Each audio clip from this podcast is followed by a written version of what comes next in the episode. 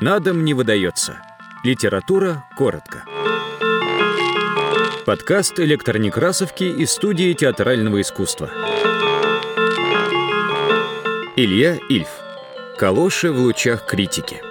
Читает Григорий Служитель, писатель, актер студии театрального искусства.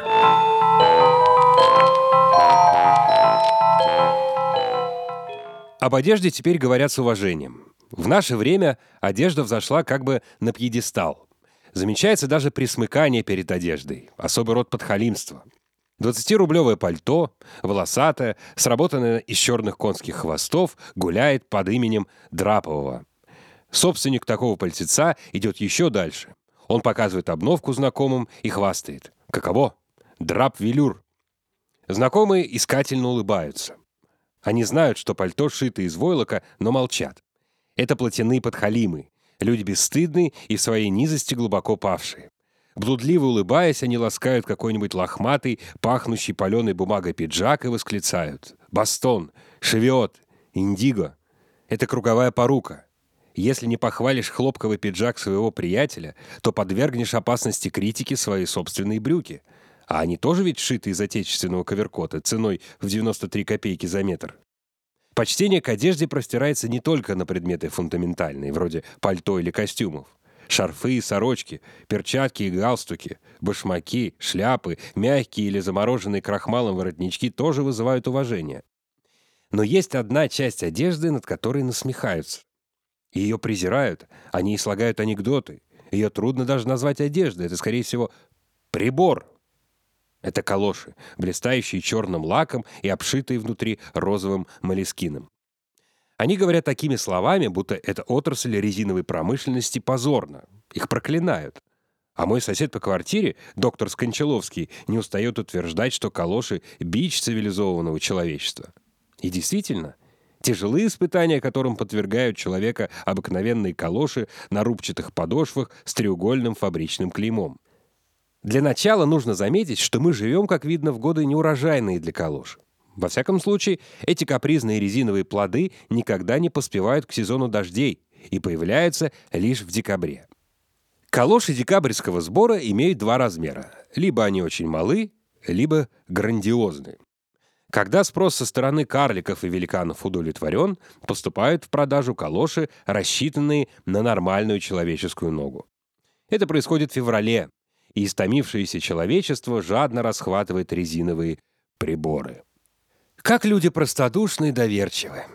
Каждый из них почему-то уверен, что в эту зиму он ни с кем не обменяется калошами.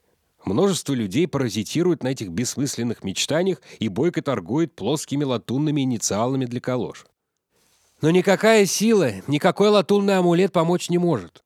Буквы только усложняют дело. И вечером в коридоре квартиры я слышал вздохи доктора Скончаловского.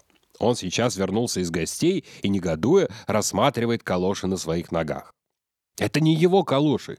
Его были новые, февральского урожая. А это старая рвань. Доктор с отвращением сбрасывает их и смотрит на сверкающие изнутри буквы «К» и «З». В доме, откуда пришел Скончаловский, не было ни одного человека с такими инициалами. Значит, тот, с кем он по ошибке обменялся, еще до этого носил чужие калоши. Все так запутывается, что след резинового прибора отыскать уже нельзя. Доктор визжит от злости и начинает разглагольствовать о биче человечества. Между тем нет оснований так сердиться. Обмен — самая легкая из калошных пыток. Пытка первой ступени.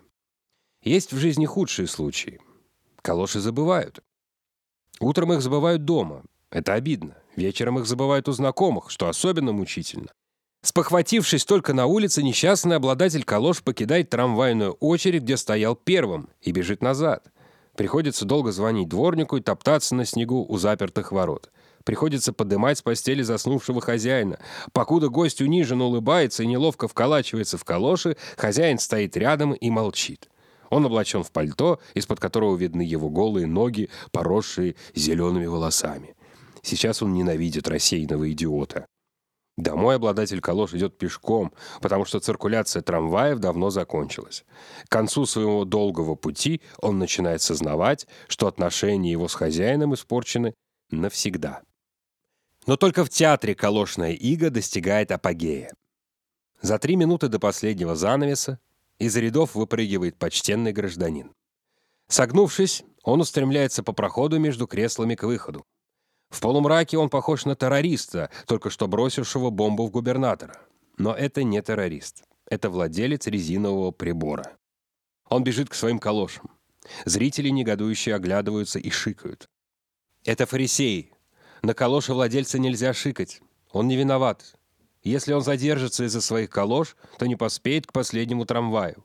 Поздно ляжет спать и опоздает на службу. А опаздывать на работу нехорошо. Это понижает производительность труда. Пошиков с полминуты, фарисеи и книжники тоже не выдерживают напряжения и шумно выбегают из рядов. Толкаясь и подымая локти, они несутся в гардеробную. Напрасно кликочет хор и волнуется оркестр. Все зрители сбились к дверям и даже не оборачиваются, чтобы узнать, чем, собственно, окончились страдания Аиды, дочери феопского царя. Им некогда. Они находятся в унизительной зависимости от своих калош. И тем более непонятна развязность и ирония, с которой люди говорят о калошах. Над ними нельзя смеяться. Нельзя слово «калоши» употреблять как оскорбительный эпитет. Это просто не отвечает значению калош в жизни человека. Они значат больше, чем костюм или перчатки. Эта часть одежды еще не укращена. Ее надо изучать и приспособить к нуждам человечества, иначе люди так и останутся в плену у калош, бегая за ними, хлопача и отвратительно унижаясь.